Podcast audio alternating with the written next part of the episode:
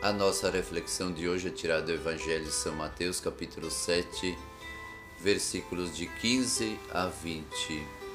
Naquele tempo disse Jesus aos seus discípulos: Acautelai-vos dos falsos profetas, que se vos apresentam disfarçados de ovelhas, mas por dentro são lobos vorazes. Pelos seus frutos os conhecereis. Porventura pode colher-se uvas dos espinheiros ou figos de abrolhos? Toda árvore boa dá bons frutos, e toda árvore má dá maus frutos.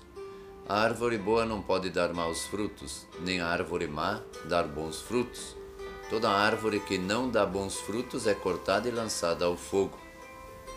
Pelos frutos, pois, os conhecereis. Jesus não impôs a seleção dos seus seguidores.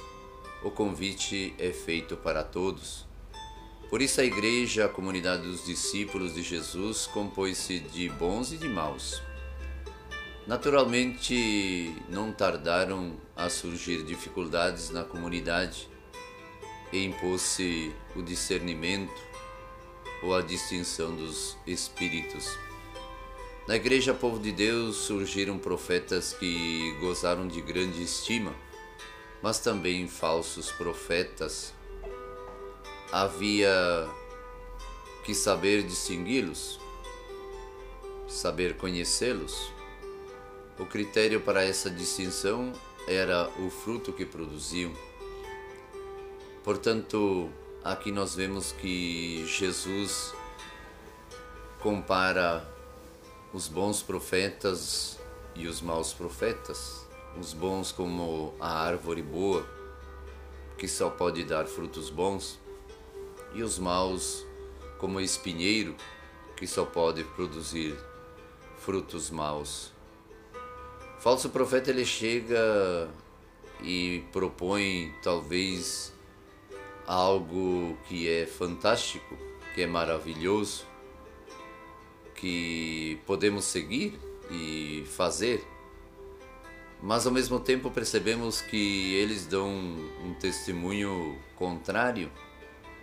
A falsidade gera dentro deles ódios, invejas, vinganças, desprezos, corrupções, outros interesses além do Evangelho o falso profeta tem outros interesses, está pegado a coisas que não são conforme o Evangelho.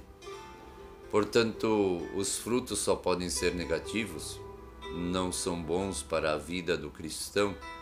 Então, nós temos que selecionar, talvez, em quem nós vamos confiar e depositar a nossa esperança, pois muitas vezes somos atacados por pessoas que têm dupla intenção, falam de Deus, mas não vivem aquilo que falam. Anunciam uma coisa e vivem completamente outra coisa. Assim, quando Jesus inicia a sua pregação, a sua vida pública, ele percebe na mente e no coração dessas pessoas a falsidade por isso ele os chama de fariseus, de hipócritas. Não devemos deixar que as pessoas falem coisas que não são conforme o Evangelho. E não devemos seguir a essas pessoas.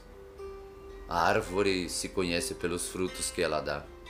E nós também nos conhecemos pelos frutos que damos. Mostra tuas obras sem fé, e eu te mostrarei as obras pela fé. Quem tem fé realiza o bem, está sempre anunciando coisas boas, está sempre revelando mensagens de edificação, de prosperidade, de amor, de justiça, de paz. E quem é mau anuncia o contrário. Então fiquemos atentos e alertas para não cairmos nesses desvios que muitos e muitas empreendem e fazem nas suas vidas.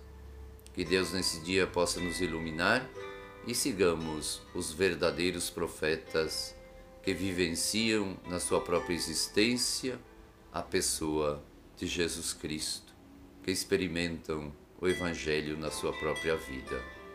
Que Deus nos abençoe a todos.